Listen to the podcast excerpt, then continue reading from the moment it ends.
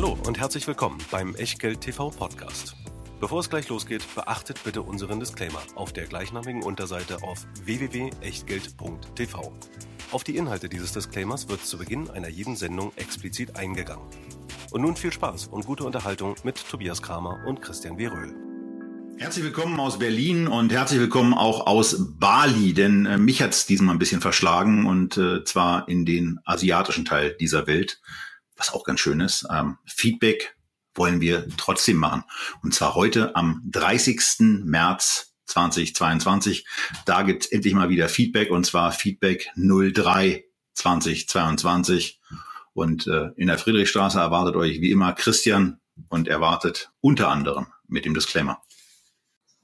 Ja, frierend, deswegen wieder im Rollkragenpullover. Berlin ist kalt, also sozusagen Kontrastprogramm zu Bali. Man müsste hier auch einen Disclaimer fürs Wetter haben. Bei uns heißt er wie immer, nämlich der Hinweis darauf, dass alles, was wir hier machen, keine Anlageberatung, Rechtsberatung oder Steuerberatung ist, keine Aufforderung zum Kauf oder Verkauf von Wertpapieren. Wir sagen unsere Meinung heute zu sechs plus einer Aktie und was ihr aus diesen Meinungen macht oder eben nicht, das ist ganz allein euer Ding und damit auch euer Risiko. Wir können dafür keinerlei Haftung übernehmen, genauso wenig wie eine Gewähr für Richtigkeit, Vollständigkeit und Aktualität der Unterlagen, die ihr natürlich auch zu dieser Sendung wieder in der Echtgeld TV Lounge findet. Und was wäre Echtgeld TV ohne unseren Hauptsponsor und Depotpartner Scalable Capital mit den beiden Depottypen. Entweder der Free Broker, ganz flexibel, je Order 99 Cent oder das Modell, für das wir uns entschieden haben. Der Prime Broker 2,99 pro Monat im 12-Monats-Abo und dann unbegrenzt handeln, besparen und investieren. 6000 einzelne Aktien, natürlich alle, die wir heute auch in der Sendung besprechen. 1900 ETFs und dazu die Möglichkeit auch über Xetra zu handeln gegen entsprechende Zusatzkosten. Ein Komplettpaket, wenn ihr es noch nicht habt, dann mit dem Link unter diesem Video könnt ihr direkt loslegen. Vor allen Dingen geht es dabei aber auch darum, dass ihr sparen könnt, äh, bis gar nichts mehr geht. Also ob nun in ETFs oder in Aktien, entscheidet euch da und beginnt. Und wir beginnen jetzt damit, dass wir euch sieben Aktien insgesamt vorbereitet haben. Sechs davon habt ihr euch gewünscht. Eine haben wir aufgrund äh, einer aktuellen Auffälligkeit im Sparplanverhalten von euch bei Scalable ausgewählt. Und ähm, wenn man sich die letzten zehn Jahre dieser sieben Aktiengesellschaften anschaut, dann ist in 69 Geschäftsjahren immer ein positives Ergebnis da gewesen. Ein Geschäftsjahr bei einer Gesellschaft war eben negativ, deswegen haben wir keine 100 Prozent. Ähm, aber wir fangen jetzt mit einer Aktie auf jeden Fall an, bei A, wie es sich bei so einer Sendung dann eben auch gehört und für eine solche Sendung gehört, bei A, bei einem Wert, äh, da waren die letzten zehn Jahre positiv. Und ähm, auch neben den Gewinnen des Unternehmens war auch die Aktienentwicklung positiv, Christian. Und wir starten mit Adobe. Ja, bei Adobe haben alle, die 2008, 2010, 2012, 2013, 14 eingestiegen sind, äh, zwischenzeitlich äh, einen Ten-Bagger gehabt, als die Aktie mal an die 700 Dollar angeklopft hat. Äh, die Aktie hatte einen riesigen Run, nachdem Adobe als eines der ersten großen Softwarehäuser sich entschieden hat, von diesem klassischen Modell Softwarepakete, Lizenzen zu verkaufen, und hin zum Vertrieb von Cloud-Abos zu gehen, haben wir hier einen fulminanten äh, Aufstieg gesehen. Adobe war ja immer für Kreative die Nummer eins, äh, plötzlich dann auch ganz nach vorne gekommen bei der Börsenkapitalisierung, noch immer eine Marktkapitalisierung von 200 Milliarden Dollar, wobei da war auch schon mal deutlich mehr, denn die Aktie ist von 700 auf äh, zeitweise sogar 400 Dollar gefallen innerhalb von weniger als einem halben Jahr. Jetzt immer so bei 450 Dollar und viele Anleger denken sich, hey, eine Qualitätsaktie, völlig außer Frage, die man jetzt mit einem Rabatt von über einem Drittel ein sammeln kann. Das müsste doch eigentlich eine gemähte Wiese sein. Tobias, wie siehst du das? Naja, äh, es ist bei den Zahlen ja ganz oft so, dass man dann in der Situation ist, äh, man hat zwar eine um ein Drittel abgebaute Bewertung, ähm, wir, wir können das sehen in unseren Unterlagen, wenn wir uns die Zahlen aus dem November 21 anschauen, da äh, ist es deswegen ganz schön, weil die Zahlen eben in, in, in unserer Übersicht einmal abgebildet sind mit dem Kurs vom 30. November 21, aber genau diese Zahlen eben auch auf Basis der Ist-Daten ja dann genommen werden äh, und mit dem aktuellen Kurs gegenübergestellt werden. Und da sieht man dann, dass das Kursumsatzverhältnis im November 21 oberhalb von 20 war. Jetzt ist es unterhalb von 14, also da kommt genau dieses Drittel raus. Auch das Kursgewinnverhältnis ist deutlich gefallen, aber es ist eben keineswegs so, dass man hier äh, sagen kann, das ist eine nachgeschmissene oder obendrein günstige Aktie. 46er KGV bei einem Unternehmen, von dem erwartet wird, dass es in den nächsten drei Jahren um 13 Prozent beim Umsatz und um 24 Prozent beim Gewinn wächst, äh, das ist äh, jetzt mal auf keinen Fall günstig gepreist, aber eben signifikant günstiger als äh, noch im November. Ansonsten lohnt dieser Blick, Christian hat das Abo-Geschäft eben angesprochen, auch auf die Umsatzzeile, denn da könnt ihr sehr, sehr schön erkennen, ab welchem Moment eigentlich sich dieses, äh, dieses Momentum auch bei der Umsatzentwicklung äh, dann wirklich zeigt.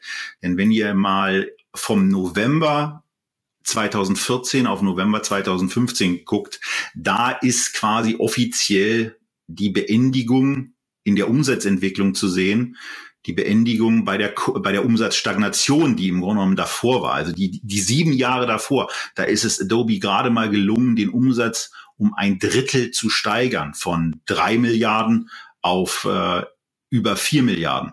Und von diesen über vier Milliarden ging es dann in den nächsten sieben Jahren nicht irgendwie um ein Drittel nach oben, nicht um 50 oder 100 Prozent nach oben. Nee, der Umsatz wurde in diesen sieben Jahren dann knapp vierfacht. Und das ist etwas sehr, sehr Außergewöhnliches. Das geht einher mit einer sehr, sehr starken Erhöhung und einem sehr, sehr starken Ausbau auch der Nettomarge, die in 2015 noch zum Start des Abo-Geschäfts noch bei 13 Prozent lag, was ja auch schon gut ist, aber jetzt eben bei knapp 30 Prozent angekommen ist, nach einem positiven Rausreißer von 40 Prozent, der aber gleichzeitig auch zeigt, was, was möglich ist. Also, ähm, richtig günstig ist die Aktie damit in der Tat nicht. Ähm, äh, ich würde jetzt aber auch äh, da sagen, wenn man in so einem Wert drin ist, dann ist man es ja hoffentlich schon ein, ein Stück weit länger ähm, und dann besteht aus meiner Sicht auch äh, kein Anlass, sich von der Aktie zu trennen. Äh, siehst du das anders? Nee, also sich davon zu trennen, wenn man seit Jahren dabei ist, dann sicherlich nicht, außer man, man macht ein Rebalancing, aber dann wäre man beim Rebalancing sicherlich äh, eher bei 700 in der Verlegenheit gewesen, was zu tun, als jetzt bei 400 Dollar. Ähm, aber man sollte trotzdem äh, den Blick für die Relation nicht verlieren.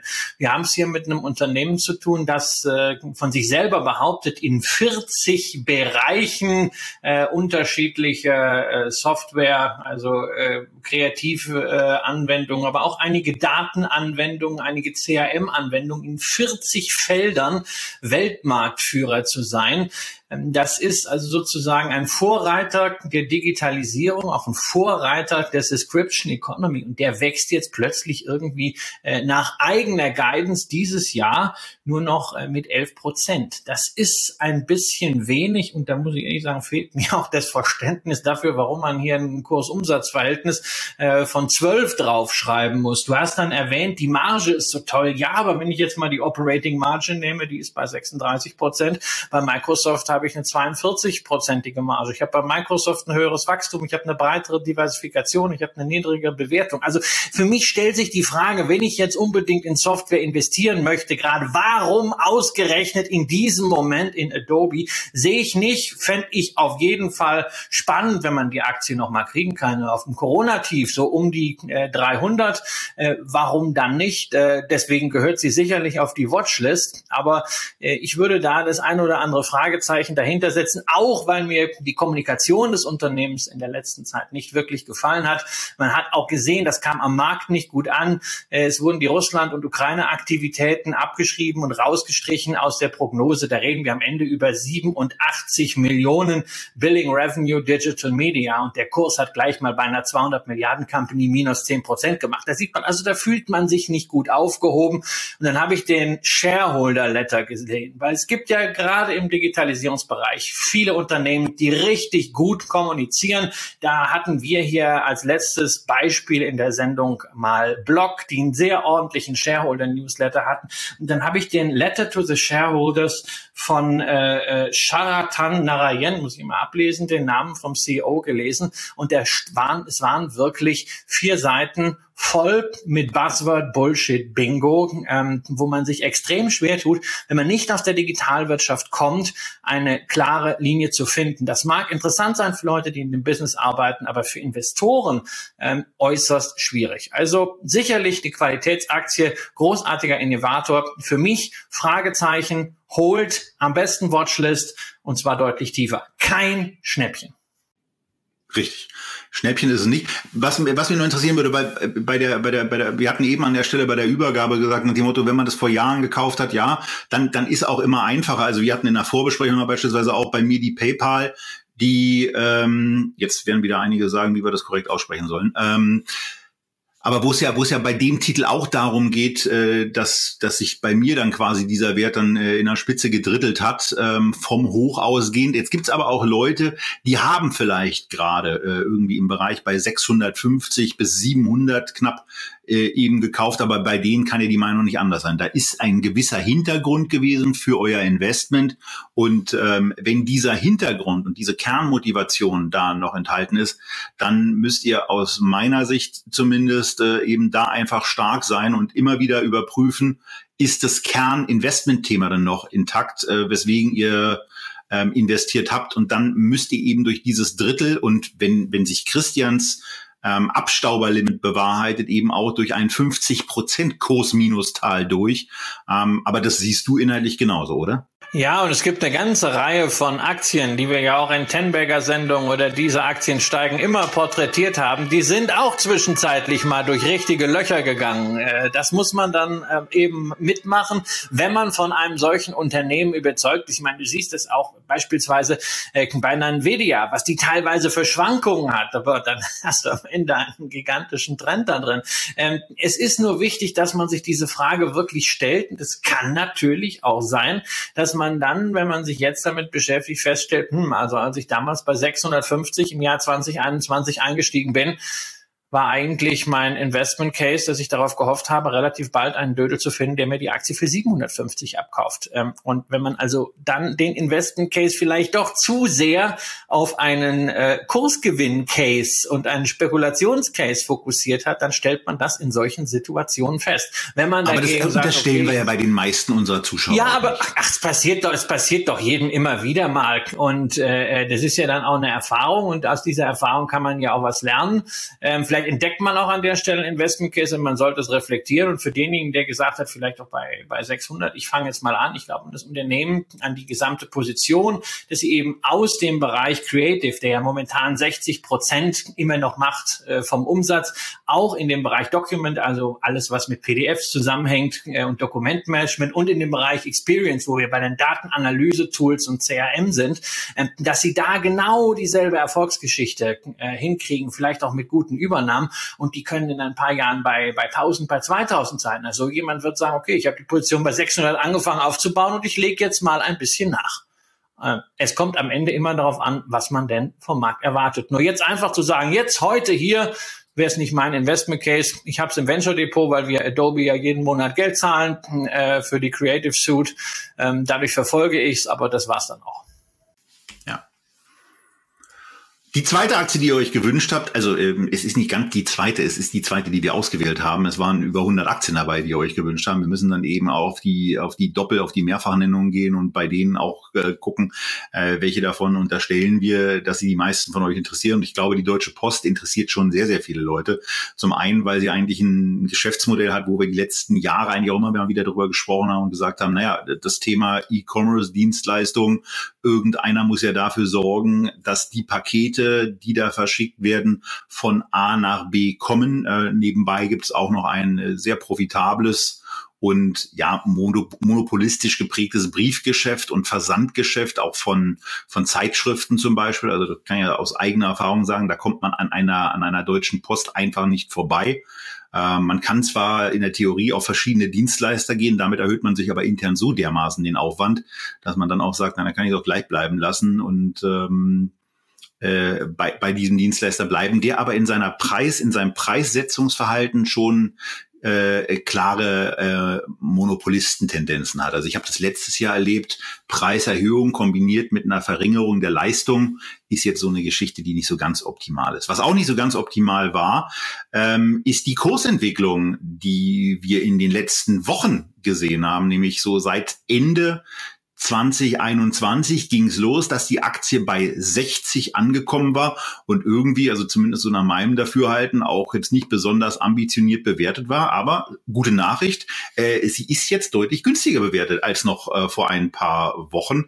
Denn inzwischen ist es einfach so, dass äh, auch bei nicht unbedingt optimistischer Erwartungen, was die Umsatzentwicklung und die Gewinnentwicklung für die nächsten zwei, drei Jahre anbelangt, ist die Aktie auf einer Ist-Situation mit einem 11,5er, 12er KGV bewertet, ähm, weist im Moment eine Dividendenrendite aus von 4, die bis 2023 auf 4,4 Prozent steigen soll, bei gleichbleibendem, bei unterstellt gleichbleibendem Kurs natürlich.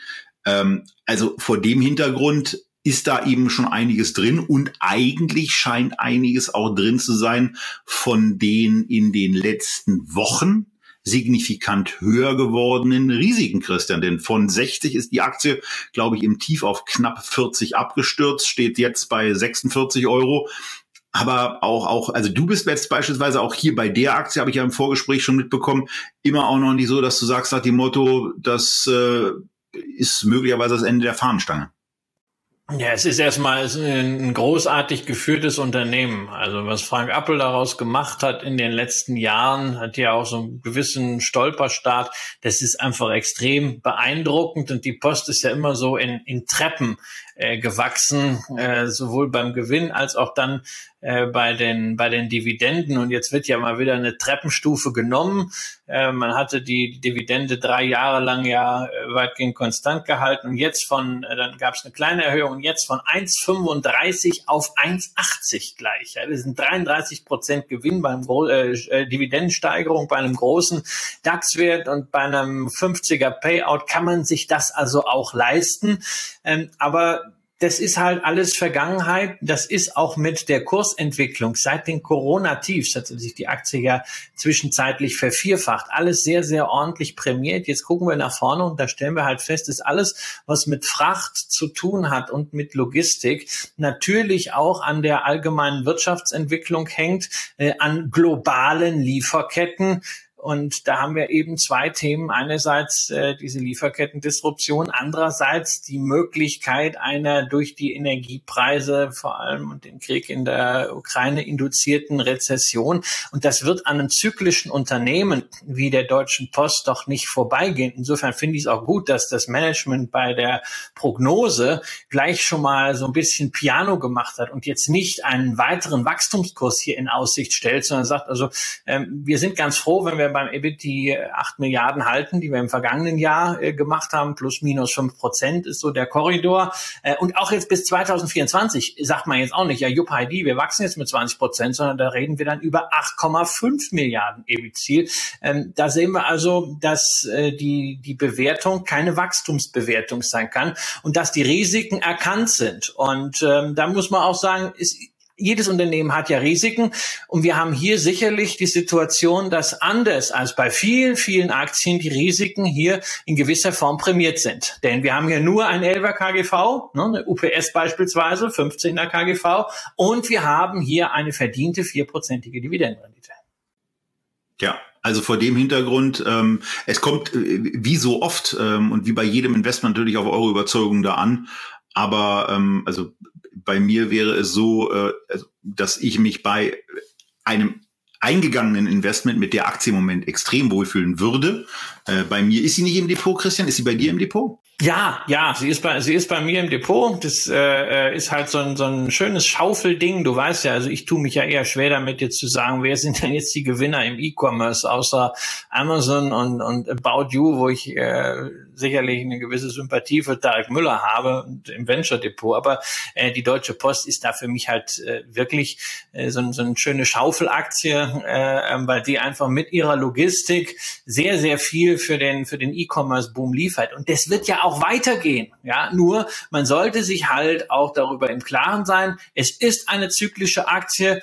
Ähm, mit einer so einer zyklischen Aktie kann man auch durchs Tal gehen. Ja, vielleicht dann im Tal wirklich mal äh, bisschen stärker auch einsammeln. Aber das Tal muss nicht 40 sein. Das Tal kann auch durchaus 30 oder drunter sein, je nachdem, wie stark und wie lange eine Rezession wird, äh, äh, wenn wir sie denn dann äh, bekommen. Denn das ist ja auch klar. Eine Rezession wird auch auf Konsumausgaben, auf E-Commerce und auf alle Logistikdienstleistungen, die die Post im B2B anbietet, äh, durchschlagen. Auf der anderen Seite sage ich eben, da steckt immer noch im gesamten E-Commerce so viel Wachstumspotenzial, dass diese Negativeffekte möglicherweise äh, eben dadurch auch ausgeglichen werden. Denn Kaufzurückhaltung ist für E-Commerce-Händler etwas leichter zu verkraften als für stationäre Händler, äh, die sich, die sich gleichbleibenden oder auch steigenden Mieten gegenüber sehen, die sich ganz anderen Herausforderungen gegenüber sehen. Also vor dem Hintergrund bin ich da ein bisschen optimistischer bei der Deutschen Post, aber das sind Nuancen und ähm, wir hoffen euch, hat die Einschätzung bis hierhin ein Stück weit weitergeholfen, denn wir gehen jetzt zur nächsten Aktie und da sind wir auch in irgendeiner Form, Christian, bei einem Lieferunternehmen. Naja, wir sind wieder mal beim Trend der Zeit, beim Thema Energie. Und wir haben ja äh, vor zwei Wochen mit Invesco nicht nur über russische Dividenden und über äh, High Dividend Low Volatility ETFs gesprochen, sondern auch über MLPs, Master Limited Partnerships, ein ETF von Invesco, der es ermöglicht, sich an Pipeline Assets zu beteiligen und da entsprechend hohe Ausschüttungsrenditen zu erreichen, sieben Prozent. Ähm, die Sendung verlinken wir euch nochmal. Aber wenn ihr sagt, ach Mensch, also ich möchte kein ETF, ich möchte dieses Pipeline-Business einfach so als Aktie im Depot haben. Ja, da gibt es einige von euch, die haben das schon und die haben nach unserer Meinung gefragt zu Enbridge. Enbridge ist der wichtigste Pipeline-Betreiber in Nordamerika be, äh, befördert insgesamt in seinen Pipeline ein Viertel des nordamerikanischen äh, Öls. Dazu transportieren sie auch Gas, etwa 20 Prozent des nordamerikanischen Bedarfs. Sie haben ein eigenes Versorgernetzwerk mit 3,8 Millionen Kunden in der Region äh, Ottawa und äh, Toronto. Und sie haben äh, Renewable Energy, erneuerbare Energien, vor allen Dingen Windprojekte mit einer Pipeline von 1,8 Gigawatt, also sozusagen eine halbe Enkavis steckt auch noch da mittendrin. Diversifiziert breit äh, in diesem Durchleitungsgeschäft, das natürlich auch am Verbrauch hängt, was die Durchleitungsentgelte angeht. Und wir sehen hier letztendlich dieselben Chancen und dieselben Risiken, die wir schon bei den MLPs thematisiert haben. Ähm, die der Kursverlauf seit 2015 immer noch leicht abwärts gerichtet. Inklusive Dividenden sind wir natürlich längst auf einem Allzeithoch. Sieben Prozent haben wir hier nicht, aber fünfeinhalb Prozent schon. Ähm, wir haben dadurch natürlich, dass das alles äh, feste Verträge sind, diese Kopplung auch an Inflation. Das ist all das, was auf der Habenseite steht. Und äh, ja, auf der negativen Seite steht halt dann, dass die, die Dividende zwar seit 20 Jahren erhöht wird, aber inzwischen weder vom Free Cashflow noch vom Ergebnis gedeckt ist und dass wie bei den MLPs üblich die Schulden auch dreuen. Fünfmal EBITDA oder in absoluten Zahlen 60 Milliarden Dollar bei 84 Milliarden Börsenwert. Das ist schon eine Hausnummer, ne? Ja, also das ist es in der Tat und also wenn ich mir die Zahlen so angucke, muss ich eben sagen, also ich habe ich hab ein Lieferunternehmen von äh, ja einem, einem Energieroh oder von Energierohstoffen. Äh, ich fühle mich würde mich beispielsweise bei einem Lieferanten von Paketen viel viel wohler fühlen, wenn der mit knapp der Hälfte bewertet ist. Ja, also wir haben hier ein 20er ein 20er KGV bei dem Unternehmen. Du hast selber eben schon gesagt, dieses Thema dieses Thema Dividende auch verdienen ist überhaupt nicht gegeben. Da nochmal zurückgedacht an die Deutsche Post die wir ja in dieser Sendung auch besprochen haben, sage ich vor allen Dingen denen, die jetzt ein Snippet von uns sehen, also deswegen auch immer mal die ganze Sendung dann sich anhören, äh, ist eben für mich so ein Thema, äh, wo, wo einiges an Red Flags angeht. Du hast, du hast Free Cashflow angesprochen. Äh, da, da, da sieht man, äh, wenn man, wenn man jetzt gerade nicht den Podcast son hört, sondern das Video sieht, ähm, da sieht man dann eben, dass der Free Cashflow äh, in elf Jahren von 15, die hier abgebildet sind, eben negativ war. Das ist jetzt auch nicht unbedingt etwas, was äh, einfach mal so dazu einlädt, zu sagen, Juppei die, Juppei da, dafür zahle ich einen 20er KGV. Also das sind alles so Sachen, äh, ich wüsste nicht, äh, warum ich in eine solche, in einen solchen Einzelwert investieren sollte. Wenn mich dieser Markt interessiert, äh, Christian hat auf die Sendung verwiesen, dann schaut euch vielleicht mal die Paketlösung äh, dazu an dieses Unternehmen würde, äh, also ich kann mir keine Situation vorstellen, in der dieses Unternehmen bei mir im Depot einen Platz finden würde. Ähm, und äh, ja, von daher bin ich damit eigentlich auch durch. Das sehe ich ähnlich. Sehe ich, äh, sehe ich ähnlich. Und äh, für diejenigen, die halt sagen, sie wollen das Thema Energie abbilden mit Aktien. Wir haben ja auch über einige Energieaktien hier gesprochen. Äh, da kann man es durchaus auch mal traditionell angehen lassen. Man kann das mit einer Shell machen, man kann das mit einer Equinor machen. Ähm, Bewertungsfrage ist natürlich immer abhängig dann vom Ölpreis. Aber wenn man den momentanen äh, Preis nimmt und sich da einfach mal Energieaktien anschaut, da werdet ihr eine ganze Reihe von Aktien finden, die günstiger bewertet sind, die eine bessere Bilanzstruktur haben als Enbridge. Insofern für mich ist das ebenfalls kein Investment. Ja, und wie gesagt, einfach nochmal bei der Post reingucken, dass er da äh, ein bisschen attraktiver aus. Aber da, dafür, dass du diese Aktie so anpreist hier, ja, ist es schon ein Wunder, dass du sie nicht hast. Ja, du, ohne Witz. Also es gibt, es gibt da übrigens auch ein paar Sachen. Also auch, wir, wir hatten ja, wir hatten ja unsere DAX-Sendung und das war ja auch mit, mit viel Überzeugung mit dabei, was, was ich da so gesagt Ich finde eben, ich finde mittlerweile eben sind im, im deutschen Aktienindex einige Unternehmen enthalten, die einfach äh, interessant sind, die attraktiv sind ähm, und die, glaube ich, auch für, für so, für so Einkommensinvestoren einfach eine, eine, eine schöne Abdeckung darstellen. Ich bin ja wie du weißt, eher, eher auf der, auf der, auf der Fokus-Investment-Seite unterwegs. Und bei meinen 25 Aktien, 23 sind es im Moment, glaube ich, ähm, ist es dann eben so, äh, dass so diese ganzen interessanten Aktien, die es ja auch neben der Deutschen Post im DAX sonst noch so gibt und die ihr euch in der Sendung, die hier irgendwo jetzt auch verlinkt wird, ähm, dann eben auch nochmal angucken könnt. Äh, da ist es eben auch so, die habe ich die habe ich eben auch nicht im Depot. Also ob es nun, ob's nun die Münchner Rück ist ähm, oder eine Telekom, die wir, glaube ich, auch, ähm, die einer von uns beiden zumindest hatte. Ich weiß gar nicht mehr, wer es also war. Also ich habe sie im Depot, ähm, also du hattest sie in der Sendung. Die, die, die, die einzige DAX-Aktie, die ich meiner Meinung nach im Depot habe, ist eine Zalando. Okay, die dann wiederum keine klassische DAX-Aktie ist.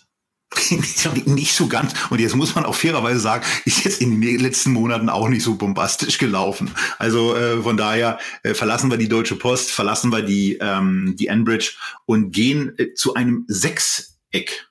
Was hat's damit auf sich? Naja, also man würde jetzt erstmal vermuten, dass wir nach Frankreich gehen, tun wir aber gar nicht. Ja, Frankreich ist zwar auch ein Hexagon, aber äh, die Firma, äh, um die es geht, äh, und die Hexagon heißt, ist ansässig in Schweden. Und sie gehört eigentlich so ein bisschen in diese Reihe wie eine Danaher oder wie eine Halma ähm, in die Liste der Serial Acquirers, also der Unternehmen, äh, die ständig irgendwie Übernahmen tätigen und damit einen Unternehmensverbund äh, schaffen, der relativ breit diversifiziert ist und da ist es dann immer recht ambitioniert, da irgendwie eine Klammer drum zu finden. Was machen die denn eigentlich? Also bei Hexagon sind es inzwischen 160 Übernahmen in den letzten, ich glaube, 15 Jahren gewesen, die getätigt wurden und herausgekommen ist. Ein Konglomerat, das sehr, sehr stark aktiv ist im Bereich Technologien und Services, teilweise auch Projektgeschäft für Infrastruktur, für Bau, für Landwirtschaft, wo es um Vermessung geht, wo es um Messung, um Effizienzsteigerung geht. Also zum Beispiel Laserscanner für den Bau, zum Beispiel Software und Messsysteme für die Effizienz von, Bohr, von, von Bohrern im Bergbau oder auch für die Landvermessung. Dem einen oder anderen wird vielleicht der Brand Leica etwas sagen und äh, die haben eben nicht nur Kameras hergestellt, sondern äh, es gibt Leica Geosystems in der Landvermessung. Das ist auch drunter. Und das also in, in vielen Firmen. Und das Wachstum ist also dann eben nicht nur organisch, sondern auch ganz klar als Bestandteil immer anorganisch. Ja, was ich an dem Unternehmen extrem beeindruckend finde, ist der, ist der Chart. Ähm, was ich auch beeindruckend finde, ist, ist die Bewertung. Ich bin in dem Unternehmen nicht drin. Äh, das, was wir hier jetzt äh, von Christian gehört haben, äh, ist eben so der, der, der, grundsätzliche Rahmen. Und ansonsten ist es eben so bei einer Draufsicht auf ein Unternehmen, was immerhin eine Marktkapitalisierung hat von 34 Milliarden Euro. Ähm, also das ist ja dann schon mal was, was, was sehr, sehr ordentlich ist. Ähm, da wird man dann mit, das sind dann schon konsolidierte Umsätze einfach von diesen Unternehmen, Christian, oder? Ja, ja, das sind dann konsolidierte Umsätze. Die Akquisitionen sind dann auch teilweise wieder zusammengepackt worden. Ja, und man sieht auch, dass man da, selbst wenn man das vielleicht nicht so nach draußen haut, wie dieses Danaher Business System äh, beispielsweise, durchaus auch Fortschritte macht. Ja, wenn, schau dir beispielsweise die Margenentwicklung an, die äh, operative Marge hat man in den letzten Jahren schon kontinuierlich steigern können. Das das sieht ganz gut aus, aber es ist natürlich schwierig, hier einfach diese, diese, Klammer zu finden. Da musst du schon natürlich die Begeisterung auch mitbringen für eine Unternehmerpersönlichkeit, äh, die dahinter steckt und für diese äh, speziellen Themen. Und du darfst natürlich nicht allzu intolerant sein, was hohe Bewertungen angeht. Denn wir haben hier aktuell draufstehen, 32er KGV. Das ist mehr als bei einer Danaher, die einen anderen Track Record hat das ist etwas weniger als bei einer Halma, wo man aber doch eine stärkere Fokussierung, eine griffigere Equity-Story hat. Und so sehr ich wirklich Serial Acquirer mag, also wenn wir dann ja auch in den Softwarebereich gehen, beispielsweise in der Constellation Software, ähm, hier fremdle ich. Ähm, ich tue mich schwer, hier wirklich das Besondere zu erkennen. Natürlich diese Sensorikthemen, äh, diese digitalen Realitäten, dieses Überlappen in B2B-Anwendungen, das ist alles äh, hochspannend, hochinteressant und macht auch demütig, was, was Ingenieure alles können. Aber ich erkenne anders als bei, bei Halma und schon gar nicht bei Danaher nicht diese ganz klare Fokussierung und diesen USP von Hexagon. Deswegen ähm, ja, bin ich gespannt darauf, was ihr an, in die Kommentare darunter schreibt, wenn ihr dort Aktionäre seid. Für mich ist die Story zu undurchsichtig und da hätte ich dann gerne irgendwie eine Art von Anreiz, mich damit zu beschäftigen. Und dieser Anreiz wäre zum Beispiel ein KGV deutlich unter 25. Ja, oder das Wissen, dass man beispielsweise unter, unter Net Asset Value einkauft, das kann ja auch manchmal ein Argument sein. Ähm, aber genau das eben gerne in den Kommentaren. Übrigens nicht nur, nicht nur zu Hexagon, sondern auch gerne zu Enbridge und natürlich auch zur Deutschen Post zu Adobe oder eben auch zu Tractor Supply. Denn zu der kommen wir jetzt. Das ist eine sehr, sehr beeindruckende Story, die sich insbesondere am, am Chart ablesen lässt. Aber da gehe ich mal sofort auch weiter in die Umsatzauflistung, damit ihr das seht, äh, was da sich seit 2007 so entwickelt hat. Und den Podcast-Zuhörern kann ich sehr sagen, 2,7 Milliarden betrug der Umsatz von Tractor Supply in 2007 und er ist in 2021 angekommen bei 12,7. Währenddessen hat sich dann eben auch noch die Nettomarge verdoppelt von unter vier Prozent auf knapp acht Prozent. Ähm, entsprechend hat sich der Gewinn, das Net Income in diesen 15 Jahren verzehnfacht ja, also das ist, das ist zumindest erstmal so eine, so eine Geschichte, die schön ist. Da kommt es dann auch dazu, dass man erstmal da sitzt und insbesondere, wenn man feststeht, dass der Umsatz in den letzten drei Jahren um 24 Prozent gewachsen ist, jedes Jahr. Der Gewinn um 36 Prozent pro Aktie jedes Jahr gewachsen ist, da denkt man sich dann erstmal so, hoppala, naja, also mit einem, mit einem, mit einem aktuellen KGV, was man bei der Aktie äh, eben im Moment so sieht, im Bereich von 25, von 27. Naja, das ist ja ganz in Ordnung. Und bei den Schätzungen wird es dann so ein bisschen deutlicher, denn da äh, sieht man, für 22 wird ein 25er KGV erwartet, für, für 23 ein 23er und für 24 ein 21er KGV. Also ist schön, es fällt, aber dieses, dieses leichte Fallen signalisiert euch schon, dass sich da offensichtlich bei der Prognose für die nächsten drei Jahre etwas verändert hat im Bereich der Gewinnentwicklung zum Beispiel. Denn der steigt laut den aktuellen Schätzungen, die so draußen sind, nur noch, also das ist eine sehr, sehr beeindruckende Leistung, auch auf dem Level, wo das Unternehmen angekommen ist, um neun Prozent ähm, ne, abzulesen, eben genau in dieser KG, was denn, was denn, was, nee, was freust du dich so? Ich finde find das wieder spannend, ne? Ich finde das wieder spannend mit den, der Gewinn. Dann lass es, dann, dann hör das Spannende aber auch erstmal zu Ende und dann kann, kannst du immer noch Witzchen machen. Ähm, also, ihr kommt dann in irgendeiner Form bei diesem, bei diesem KGV äh, eben an, bei einem, bei einem dann aber prognostisch deutlich niedrigeren Wachstum. Und das Schöne eben bei dem Unternehmen ist hier auch etwas für Christian ist dabei, was, was ihm in der Regel ganz gut gefällt, nämlich eine seit 2010 jedes Jahr auch gesteigerte Dividende, die eben auch verdient wird. Ähm, und äh, ich habe mir mal angeguckt, äh, weil aktuell diese, diese, diese, diese Dividendenrendite im Bereich von unter einem Prozent ist ja nicht so richtig doll. Aber wenn man so einen Titel dann beispielsweise im ersten Jahr der Dividendenzahlung denn gekauft hätte, ja, also dann wurde ja für 2011 wurde bezahlt, dann hätte man die Aktie noch für damals 35 Dollar kaufen können.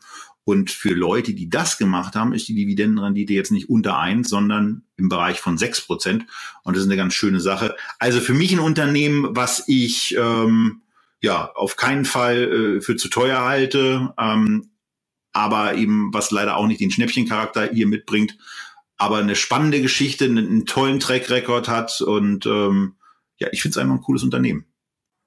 Sag mal, hätte, hätte Fahrradkette. Nee, also, äh, also ich glaube, erstmal müssen wir ja doch mal unsere äh, Zuschauerinnen und Zuschauer und Zuhörerinnen und Zuhörer ein bisschen mitnehmen, was sie überhaupt machen. Ja, also ich meine, du warst jetzt so tief in den Zahlen, aber äh, wir sollten ja auch mal klären, wo kommen die Zahlen eigentlich her? Tractor Supply, der Name trifft's eigentlich ganz gut. Äh, das hört sich ja so an, als wenn es hier die Bevorratung für den Traktor gibt und in der Tat, also Ersatzteile für Traktoren zählen mit zum Geschäft. Wir haben es hier zu tun mit äh, einer Handelskette, die äh, aktuell über 2000 Filialen in den USA betreibt und wo es alles gibt, was äh, Farmer, Hobbyfarmer und ja, Menschen, die generell etwas aktiver im ländlichen Raum leben, so brauchen. Also es ist so, so eine Mischung zwischen Reifeisenmarkt und Baumarkt. Äh, vielleicht in Teilen vergleichbar mit der BayWa, wobei man eben keine Agrarprodukte handelt,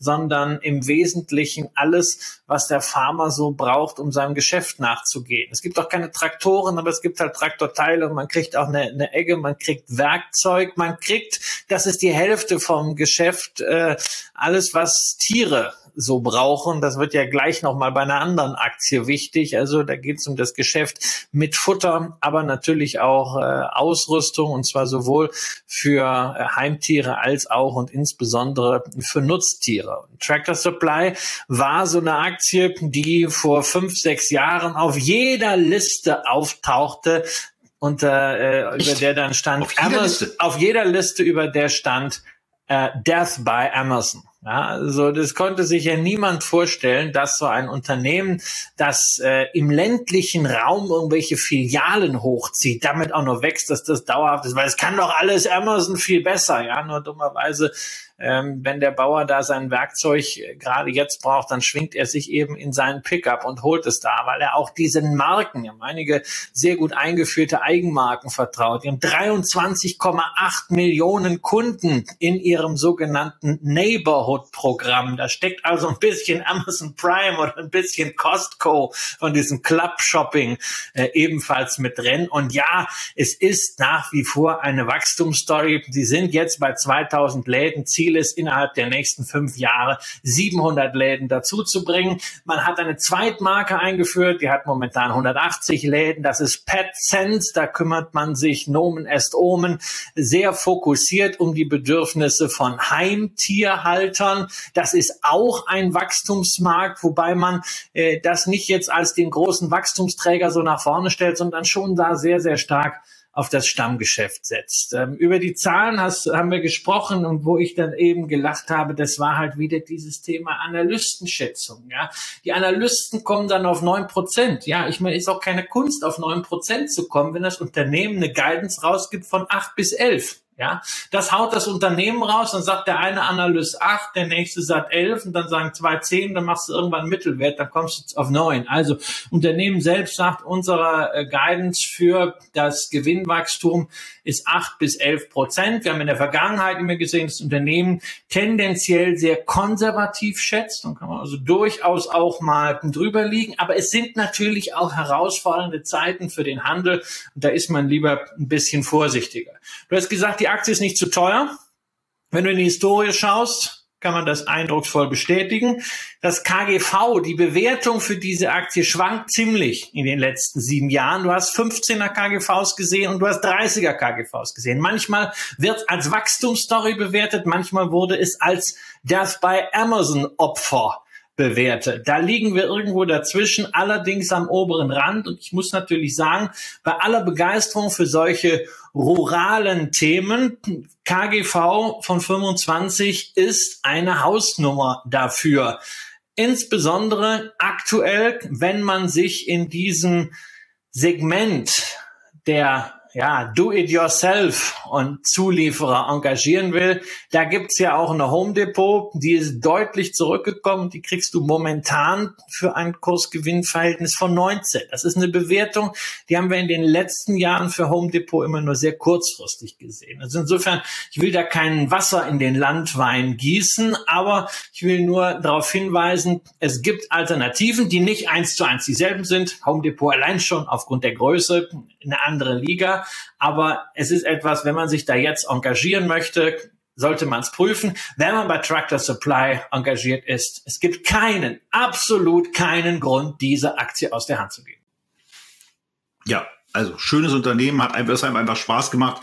Äh, das hat, das hat beim letzten Mal, glaube ich, auch schon Spaß gemacht, sich das anzugucken und ähm, ist einfach ähm, macht an, an verschiedenen Punkten einfach Freude, äh, auf so ein Unternehmen gestoßen zu werden. Ähm, und dann eben einfach zu sehen, ja, wie kontinuierlich man auch Dinge verbessern kann.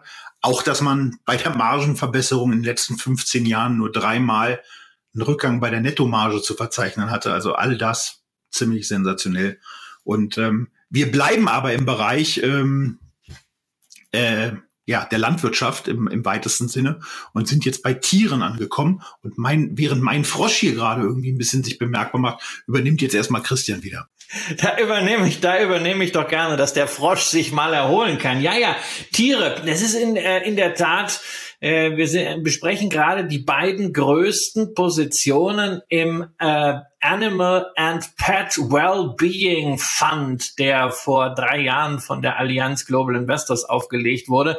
Ich habe damals diesen Fonds gesehen, ich habe gedacht, mein Gott, das ist wieder so ein Trendprodukt, äh, das wird schwierig, das zu befüllen. Das denke ich noch immer, aber ich muss zugeben, die Wertentwicklung dieses Fonds rund um das Thema Tiere und Ernährung und Pflege von Heim- und Nutztieren kann sich sehen lassen, mehr als doppelt so gut seit Auflegung wie der MSCI World.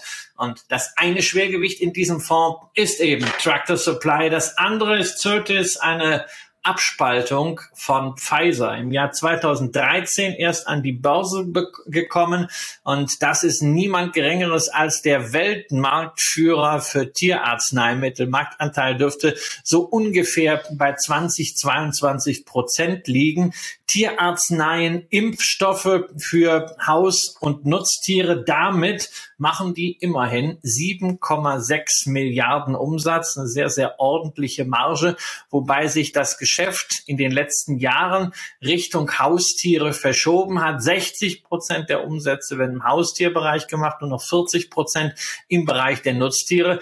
Und Tobias Dames hier mit einem gleich doppelt defensiven Unternehmen zu tun, denn einerseits gilt Pharma traditionell als sehr konjunkturunabhängig und resistent und Tiere, insbesondere Haustiere, natürlich auch, denn äh, man spart vielleicht lieber bei sich selbst, bevor man als Hundehalter beim Bauzi, beim Futter und schon gar nicht bei der Gesundheit spart.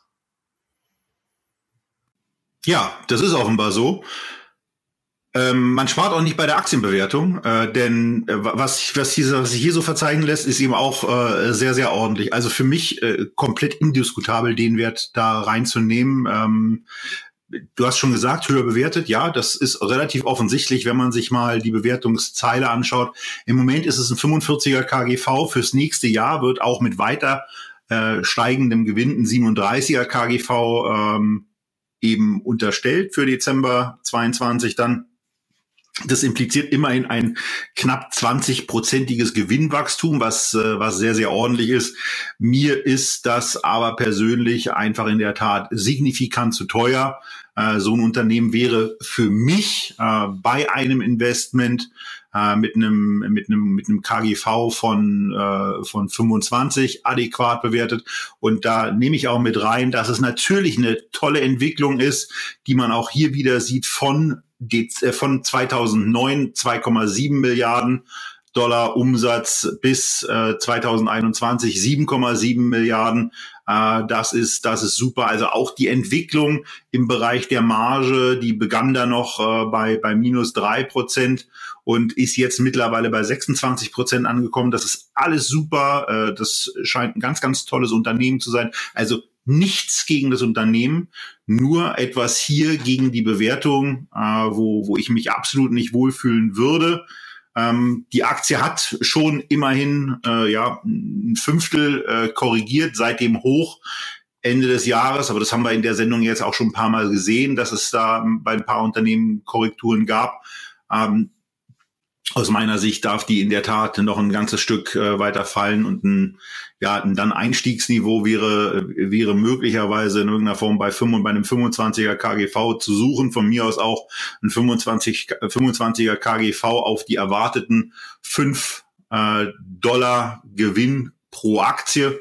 Und ähm, dann wäre es äh, ja dann, dann wäre es aus meiner Sicht zumindest etwas, wo ich sage, da kann man es machen. Aber ähm, bis dahin 25 mal 5 heißt eben 125 und äh, das ist ihnen dann eben schon noch ein ganzer Weg. Aber das wäre meine Einschätzung, Christian. Du machst ja auch ganz gerne solche, solche Limit-Geschichten. Wo wäre es denn da bei dir?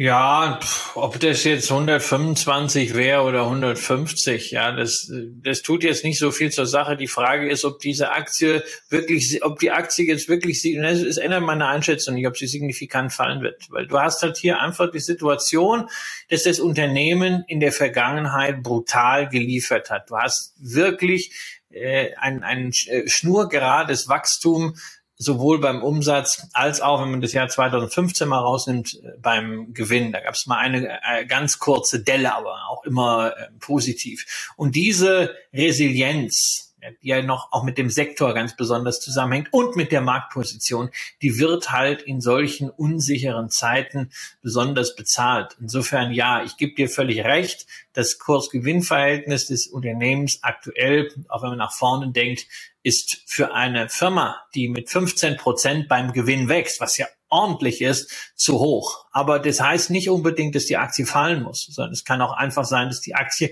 mal sich zwei, drei Jahre Auszeit nimmt äh, und dadurch fundamental in die schon bestehende Börsenbewertung hineinwächst. Also ein bisschen, um in dem Beispiel von Costolani zu bleiben, von Hund und Herrchen. Der Hund, sprich die Börse, ist der Realwirtschaft weit vorausgelaufen. Es bleibt der Hund mal stehen, und äh, das Herrchen, sprich die Zahlen, die kommen dann hinterher.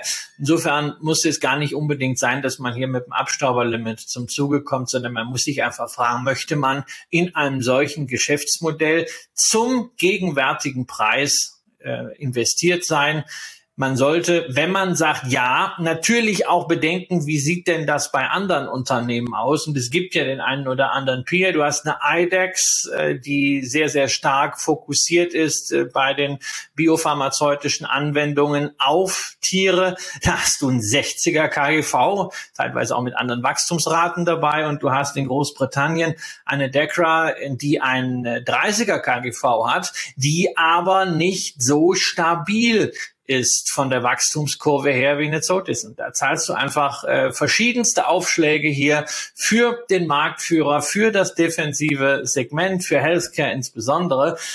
Und dann addiert das. Ich würde es momentan nicht kaufen, aber wollte nochmal die Überlegungen dahinter zeigen, warum das nicht unbedingt jetzt ein Kandidat ist, der abbröseln muss. Das ist keine DocuSign, die sich äh, um drei Viertel verbilligt und immer noch zu teuer ist. ja, auch schön. Äh, ja, aber vielleicht noch, äh, Zötis noch abschließend. Sagt man das wirklich so? Zötis? Nein, also ich, sag, ich glaube Sotis, ja, also äh, Sotis. vielleicht auch Suitis. Also ich bin, ich habe äh, äh, versucht, das aber in einem Video. Bei Aussprachen kriegen wir total ja, gerne wir immer, von euch Hinweise. Da ist auch, man muss das, man muss da in Deutschland, man muss da in Deutschland auch so aufpassen, ja. Also ähm, was, wie, wie man da, wie man das so macht. Aber ich kenne das nur in äh, bei Deutschen. Also ich habe noch keinen Ami getroffen, der sich bemüht zu sagen Berlin. Ja, außer John F. Kennedy, aber den habe ich nicht getroffen. Es ist alles immer Berlin und Frankfurt und Munich. Ja, es, sagt, es versucht doch keiner zu sagen München, aber wir bemühen uns immer, weil wir Deutschen sind ja Weltbürger und wir können alles, ne, äh, das ganz fein auszusprechen. Aber ich freue mich darauf. Ich habe in dieser Sendung ja schon viel gelernt, wobei das wertvollste und coolste war, äh, dass das nicht Xiaomi heißt, sondern Xiaomi. Habe ich wahrscheinlich auch wieder falsch gesagt, oder? Also ich habe ich habe mir damals ja so gemerkt, äh, dass es dem Schah seine Umi ist und deswegen Xiaomi eigentlich, okay. aber ähm, auch dazu kriegen wir garantiert äh, garantiert Korrektur. Lass uns zum nächsten ja. Unternehmen kommen, weil da ist es ganz einfach. Äh, ja, wobei ich bei, bei diesem bei diesem bei bei bei bei bei äh, jetzt Zötes oder wie das Ding heißt, äh, eben auch noch sagen will. Ähm, also in, in der Tat, ich kann mir auch nicht vorstellen, in ein in ein äh, in einen Hersteller von Hundeimpfstoffen zu investieren. Also, also irgendwo hört ja dann auch mal auf. Ähm, Warum nicht? Was hast, was hast, du jetzt, jetzt sag mal, sorry, jetzt nochmal. Ja, was hast du, was hast du gegen Hunde? wir uns doch mal bei diesem Thema hier. Nee, was hast du gegen Hundeimpfstoffe? Ich meine, also, nee, ich habe da gar nichts gegen, um Gottes Willen, ich, ich, ich würde nur nicht in sie investieren es sind ja auch nicht nur Hundeimpfstoffe, sondern Hunde, sind bestimmt auch Katzen auch mit bei oder Mäuse ja, oder, oder Kühe oder äh, Pferde ja, oder. Mal, wir reden zum Beispiel, wir reden zum Beispiel auch darüber, dass du natürlich sehr gerne Fleisch isst. Und, äh, das setzt voraus, dass Tiere gesund aufgezogen werden. Ja, und dass man sie natürlich entsprechend behandelt. Und insofern ist dieser äh, Markt für Tiermedikation ist nicht nur hochinteressant, sondern ich finde ihn auch höchst wichtig. Also wenn du, wenn du jetzt sagst, also du hast Bedenken, in, in Tiermedikation zu investieren, dann kann ich das gar nicht verstehen. Wenn ich beim nächsten durchaus durch der, aber du hast keinen Bock darauf. Ist, ich meine, ich, ich, will da, ich will, ich will da, ich will da nicht, ich will da nicht investieren. Ich habe schon bei, bei, bei, bei diversen anderen Pharma, äh, Pharma-Thematiken da immer so, so, so, so ein Problem. Und äh, beim Problem hast du ja eben auch schon äh, quasi darauf hingewiesen, äh, jetzt kommt wirklich ein Problem. Und äh, jetzt kommt, jetzt kommt ein, aus verschiedenen Stellen ein Problem. Ähm, denn äh, es ist ja gar nicht so wichtig, ob ich diese Aktie nicht mag. Ähm, äh, aber es ist schon spannend, dass ähm, diese Aktie jetzt quasi mit Milliarden äh, überhäuft wird in diversen scalable Sparplänen, denn diese Aktie ist ein Neueinsteiger in den scalable Top 50 und äh, Christian wird euch gleich sagen, auf welche Platzierung sie sich vorgearbeitet hat, wen sie alles hinter sich gelassen hat. Ich sage euch einfach, es ist die Rheinmetall und das hat mich schon so einigermaßen fassungslos gemacht. Ähm, und zwar nicht so sehr, weil ich eine bestimmte Überzeugung zum Thema Rüstungsaktien habe. Das ist, das ist egal. Äh, da gibt es unterschiedliche Überzeugungen, die diskutieren wir hier auch nicht so intensiv und das ist auch vollkommen in Ordnung. Ähm, äh, ich, ich bin ja trotzdem auch mit Christian befreundet, auch wenn er Lockheed Martin hat. Das ist, das ist, das ist nicht der Punkt. Was mich überrascht hat, ist, ähm, dass diese Aktie da jetzt auftaucht, nachdem sie eben gerade auch so einen krassen Sprung gemacht hat und man ja bewertungstechnisch noch überhaupt nicht weiß, wo sich dieses Unternehmen eigentlich befindet. Ich meine, die Aktie ist jetzt mal eben kurz von unter, von unter 100 ähm, auf kurz mal über 200 gegangen, notiert jetzt äh, im Moment in einem, in einem Bereich, den ja, der bei knapp unter 200 immerhin noch ist, 186, 187, da steht sie zumindest am 30.3. und ähm, man reibt sich so ein bisschen verwundert die Augen deswegen, weil man ja noch gar nicht weiß, wie viel kriegt Rheinmetall eigentlich von die Kohle ab, die der Kollege Scholz äh, da so verteilen will, äh, mit, mit seinen äh, mehr oder weniger geeigneten MinisterInnen. Ähm, also von daher, äh, ich bin ich bin sehr überrascht, dass die Aktie jetzt eben in das Sparplanaufkommen äh, so reinkommt, weil äh, läuft in eine läuft in eine völlig unbekannte Bewertungsrelation äh, rein und äh, taucht da jetzt auf einmal auf. Von daher bin ich extrem gespannt, was der Rüstungsaktieninhaber Röhl äh, jetzt an der Stelle dazu zu sagen hat. Naja, also warum, äh, also überrascht, dass die Aktie da auftaucht, bin ich überhaupt nicht. Ähm, es ist übrigens Platz 30. Ja, womit man immerhin zum Beispiel eine Novo Nordisk im Sparplan jetzt hinter sich gelassen hat in den letzten Wochen. Aber, aber dass die Aktie dort auftaucht, ist natürlich kein Wunder. Ähm, viele Anleger realisieren jetzt, oh, Rüstung ist da plötzlich doch wieder ein Thema, da möchte ich dabei sein, aber auf dem Niveau jetzt aktuell einkaufen, naja, keine Ahnung, Timing is a bitch, machen wir mal einen Sparplan und versuchen mal einen gestaffelten Einstieg. Ich weiß nicht, ob das immer langfristige Sparpläne sind oder ob das nicht Leute sind, die einfach sagen, ich nehme das jetzt einfach mal für die, für die nächsten acht, zwölf Monate mit, schauen wir, was ich dann für eine Position habe und dann gucken wir mal weiter. Also insofern, das erklärt sich mir schon auch aus der Devise Follow the Money und Fakt ist, es werden 100 Milliarden zusätzlich in Rüstung investiert und Rheinmetall äh, hat äh, als Haus- und Hoflieferant der Bundeswehr das gleich auch schon mal äh, in der Investor Relations Präsentation erklärt, dass man also traditionell 20 bis 25 Prozent von bereit ist, Geld abzunehmen bekommt. Ja, naja, die waren ja, die waren ja extrem schnell. Äh, Scholz hatte sonntags in dieser historischen Rede die 100 Milliarden erwähnt. Am nächsten Tag kam Armin Paperger, der CEO, äh, raus und hat gesagt, also äh, für 42 Milliarden können wir schon gleich ein Paket schnüren. ähm, ja, ja, und dann, dann kommt natürlich, naja, dann kommt natürlich noch hinzu, dass bislang nur 10 von 29 NATO-Staaten dieses 2%-Ziel eingehalten haben. Äh, es gibt also auch aus anderen Staaten höchstwahrscheinlich Nachfrage. Man hat ja gerade auch gemeldet, ich glaube, es war gestern oder vorgestern, dass man sich mit Ungarn auf einen Großauftrag verständigt hatte. Also was Auftragsvolumen angeht, braucht man sich um Rheinmetall sicherlich keine Sorgen zu machen. Die Frage ist halt, wie man diese mit relativ hoher Wahrscheinlichkeit kommenden Zusatzaufträge dann auch abarbeiten kann, weil nochmal, ich sage das bei jedem produzierenden Unternehmen immer dazu, wir reden hier nicht einfach über Softwarelizenzen, die ich einfach verkaufe und da habe ich eigentlich kaum Grenzaufwand, wenn ich tausend Lizenzen zusätzlich mache, sondern hier müssen natürlich Munition und Panzer und Geräte müssen gefertigt werden. Deswegen hat Rheinmetall auch schon gesagt, es werden äh, 1500 bis 3000 Mitarbeiter Mitarbeiter zusätzlich benötigt und man kann auch schon so ein Outline finden, wie sich das Ganze auf der Zeitachse niederschlägt. Und da reden wir eben nicht darüber, dass dann 20 Milliarden Umsatz innerhalb der nächsten drei Jahre zusätzlich da sind, sondern das verteilt sich auf sechs, sieben Jahre, in einigen äh, Gattungen sogar auf zehn Jahre. Das wird also kräftig gestreckt und das Unternehmen wird auch vom Kapazitätsauf- und Ausbau eine ganze Menge tun müssen, um das profitabel zu bewältigen. Und wir kennen auch Fälle in der Wirtschaftsgeschichte, wo Unternehmen an zusätzlichen Aufträgen dann nicht mehr verdient haben, sondern weniger verdient haben, weil ihnen plötzlich die Kosten aus dem Ruder gelaufen sind, weil sie die Kapazitäten, die Ressourcen nicht richtig verteilt bekommen haben. Und wir wollen ja auch nicht so tun, als wenn Rheinmetall jetzt so ein wahnsinnig erfolgreiches Unternehmen insgesamt Danke. Also auf den Danke. Gesamt, Das- wenn wir auf den Aktienkurs mal gucken, ne, da ist ja jetzt auch jetzt äh, ein Spiegelbild über unseren Zeitraum. Also Aktie sagt jetzt nicht das aus, was in der Realwirtschaft läuft, aber über so einen langen Zeitraum von 2008 bis 2022, wie wir den hier standardmäßig betrachten, und Rheinmetall ist ja nun mal ein Traditionsunternehmen, ja, da ging es meistens seitwärts unter erheblichen Schwankungen. Und wir wollen auch nicht vergessen, dass Rheinmetall ja nicht nur ein Rüstungsunternehmen ist, sondern die haben auch noch eine Automotive-Sparte dabei, die 2019 etwa ein Drittel vom Geschäftsvolumen ausgemacht hat und 2020 noch ein Viertel. Und da hat man dann brutale Abschreibungen auf das äh, Geschäft gemacht im Automotive-Bereich.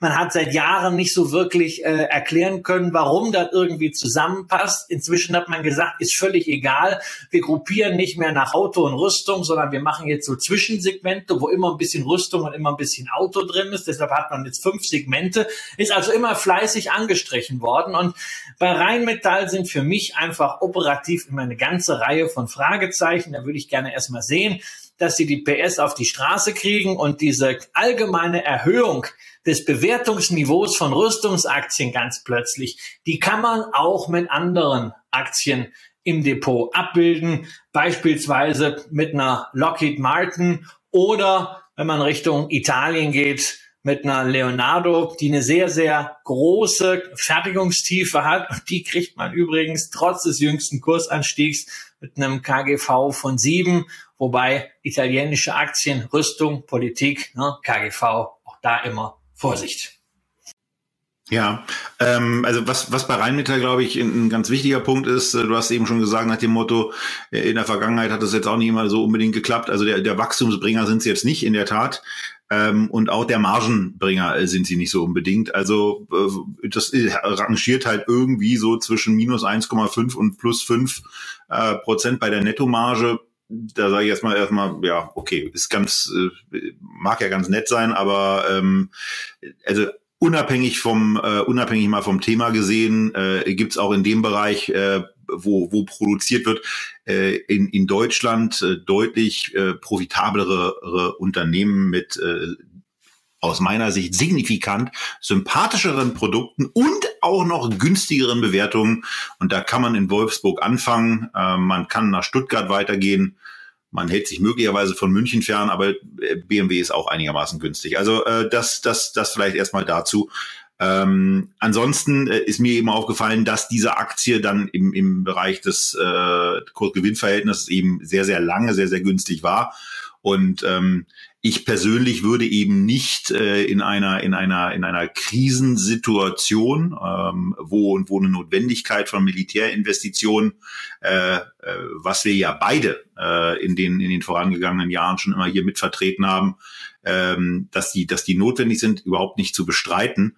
Ähm, aber ich muss eben in so ein Unternehmen, äh, was noch äh, was ein Paket geschnürt hat, wo aber nicht klar ist, wie es eigentlich angenommen wird und wo in der Tat auch noch nicht so ohne weiteres klar ist, können die denn überhaupt, wenn wir jetzt mal sagen, von dem, von dem 42er Paket wird vielleicht die Hälfte genommen, also 21 Milliarden, die werden dann auf fünf Jahre verteilt, dann bist du bei vier Milliarden und dann bist du, dann bist du einfach mal dabei, dass sich der, dass sich der Umsatz eben äh, um, um zwei Drittel, um drei Viertel erhöht das musste er auch erstmal äh, in irgendeiner Form hinbekommen und dann äh, auch den Punkt hattest du erstmal zu einem profitablen Wachstum äh, umwandeln.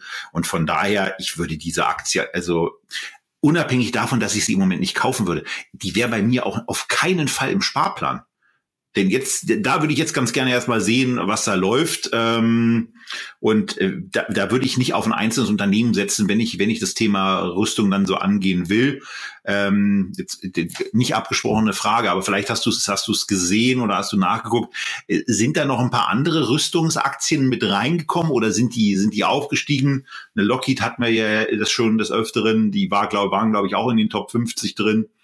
Ähm, oder ist dir, ist dir da irgendwas anderes noch eingefallen, aufgefallen? Nee, da, da war mir, da war mir jetzt nichts, äh, da war mir jetzt nichts aufgefallen, dass äh, eine Lockheed war da glaube ich nicht drin und äh, eine Leonardo ist dann wieder zu speziell, eine Hensoldt ist auch zu speziell, eine Huntington Ingalls, ja. Es gibt ja jetzt auch keinen äh, Rüstungs-ETF Ja, das ist ja äh, ein, ein Thema, was unter, unter ESG-Kriterien äh, niemand, niemand. Aber das Atom ist ja jetzt auch ESG-konform. Also ja, na, man wird auch, man wird auch äh, bei äh, Rüstung. Äh, das muss übrigens auch kommen. Und das ist ein total man, ernsthaftes muss, Thema. Das ist ein sehr ernst, es ist ein sehr, sehr ernsthaftes Thema, weil der Staat geht hin und sagt, wir hauen jetzt 100 Milliarden ja. raus äh, für die Aus- oder Um- oder Aufrüstung der Bundeswehr.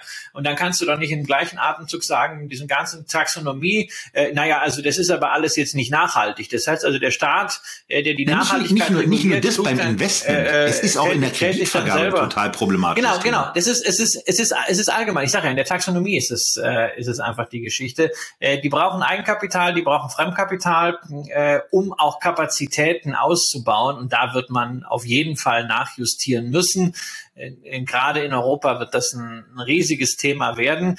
Und äh, auf der Eigenkapitalseite, sprich bei Aktien, siehst du natürlich, dass jetzt auch da eine gewisse, wie es immer so schön heißt, Multiple Expansion einfach eingesetzt hat. Du hast ähm, Rüstungsaktien, in den letzten Jahren sukzessive mit einem Bebe-Faktor abdiskontiert und dieser Bebe-Faktor verschwindet jetzt äh, wieder. Äh, da geht es einfach nie, gar nicht mal nur um diese zusätzliche Nachfrage, sondern da geht es darum, dass sie gegenüber äh, zivilen äh, ähm, Luftfahrzeugherstellern beispielsweise oder auch generell Anlagenbauern immer mit einem deutlichen Discount gehandelt wurden. Da hat man sich jetzt einfach gefragt, kann man diesen Discount aufrechterhalten, kann man diesen Bebe-Faktor aufrechterhalten? Äh, und da ist die Antwort von Investoren Investoren momentan eher nein. Die Staaten, der Regulator wird da nachliefern müssen, weil ansonsten wird es echt schwierig, das auch von der Kapazität her auf die Straße zu kriegen. Unabhängig davon bleibt natürlich das wichtigste Nachhaltigkeitskriterium bestehen. Und das sind die eigenen Maßstäbe an ein Investment. Das muss weiterhin was wir immer gesagt haben, jeder für sich selbst entscheiden, ob er in Rüstung, aus welchen Gründen auch immer, investiert sein möchte oder ob er das kategorisch ausschließen. Das gilt für eine ganze Reihe von Unternehmen auch ansonsten. Jeder hat seine eigenen Maßstäbe und die möge er bitte auch anwenden auf das eigene Depot, nur nicht absolut setzen für andere. Genau, genau. Also das, das wollen wir hier, das wollen, also das, äh, nur um das auch nochmal deutlich zu machen, das will ich auch gar nicht an der Stelle tun. Ähm, mir geht's halt wirklich da um das Verständnis, äh, warum man damit jetzt äh, offensichtlich mit einer gewissen Vehemenz anfängt. Ihr könnt euch in den Unterlagen, das an die Podcast-Zuhörer dann auch äh, gesagt, ähm, ihr könnt auch erst nach Hause fahren und äh, die Unterlagen dann runterladen. Ähm, aber wenn man eben sieht, dass das, dass das Price-Sales-Ratio, also das Kurs-Umsatz-Verhältnis, eigentlich so im Wesentlichen im Bereich von 0,5, ja, auch mal 0,8 knapp war, ist jetzt 1,33. Äh, das, das, das, das, das, äh, dass das PI, also das Kurs-Gewinn-Verhältnis, eigentlich so in einem Bereich von, von, von 10 bis, bis 14 sich bewegt hat, ja, dann sind auch mal ein paar Chaosjahre dabei, da ist es dann mal bei 40 und mal bei 100. Ähm, aber, aber das ist eigentlich so der Bereich und jetzt ist es eben bei 22. Und das wird, also das, das geht eben nicht so ohne weiteres, dass man dann Geschäfte auch ausweitet, weil ähm, ich kenne mich in der Produktpalette naturgemäß, weil es mich dann äh, da auch nicht interessiert, äh, nicht so richtig aus. Was, was stellen die denn, was ist denn so der Blockbuster aus dem Rüstungsbereich? Weißt du das zufälligerweise? Ja, das ist zum Beispiel, das sind so äh, Panzerfahrzeuge ähm, mit, mit Namen wie Lynx, äh, ähm, Puma oder Boxer.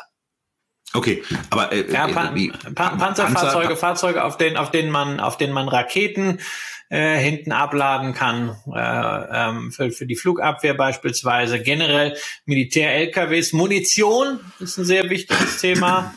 Ähm, ja, also äh, und Stimmt, natürlich die Gefechts äh, und auch äh, Gefechtsausrüstung. Da sind wir also auch bei bei Hightech-Materialien schon. Ja, aber das ist übrigens immer wieder die Frage, ich habe die selber mal auf einer Rheinmetall hervorgestellt, was zum Geier hat das alles mit Automotive zu tun? Ja, braucht man diese Zusammenballung wirklich? Und sie haben das jetzt halt durch dieses Verweben in fünf Sparten, haben sie diese Trennung halt komplett aufgehoben. Äh, aber es ist halt nach wie vor etwas, wo man, wo man Fragezeichen dahinter macht, was auch bislang ja immer auf der Bewertung auch von Rheinmetall gelastet wird. Also ähm, der, der Chart überdeckt sicherlich in den letzten fünf Wochen viele, viele strukturelle Probleme und Herausforderungen, die das Unternehmen schon lange hat und auch eine ganze Reihe neuer Herausforderungen, die jetzt einfach äh, mit dieser neuen Situation verbunden sind, dass Militärinvestitionen plötzlich äh, in ganz Europa durch die äh, Ernsthaftigkeit mit Blick auf das NATO 2-Prozent-Ziel deutlich nach oben gefahren werden. Und da ist Rheinmetall nicht der einzige, der etwas anbietet und natürlich auch nicht der einzige, der Know-how am Markt nachfragt, was jetzt also den Arbeitsmarkt angeht, und der ähm, Ressourcen nachfragt. Ja. Wir werden es erleben in den nächsten Wochen, in den nächsten Monaten, in den nächsten Jahren, denn äh, ganz offensichtlich ist das jetzt ein Thema, äh, das gesamte Rüstungsthema, was uns äh, emotional, haushaltstechnisch, Nachrichtenlagemäßig weiterhin begleiten wird, leider Gottes. Der Wunsch, dass solche Produkte überflüssig werden, der ist eben nur ein Wunsch und ähm, der ist leider auch einigermaßen blauäugig. Äh, das weiß sogar ich. Wir freuen uns aber trotzdem, wenn äh, gerade auch so äh, Leute, die vielleicht jetzt gerade mit dem Sparplan für Rheinmetall angefangen haben, das nochmal äh, auch in den Kommentaren ein bisschen ausführen. Äh, würde mich würde mich freuen, äh, dazu was zu lesen. Und ansonsten äh, freuen wir uns natürlich auch weiterhin über eure Hinweise, über eure Beurteilungen, über eure Feedbacks im, auch im Bereich des Beurteilungsbereichs äh, oder des ähm, Bewertungsbereichs von, von iTunes und was es da sonst noch so gibt. Ähm, Spotify muss da jetzt auch was haben, irgendwie. Und freuen uns ansonsten, wenn ihr uns äh, wohlgesonnen und gesund beim nächsten Mal wieder in Berlin und in Bali besucht, wenn es das nächste Mal heißt Echtgeld TV ja, aus Asien und Europa. Tschüss, bei mir aus Bali.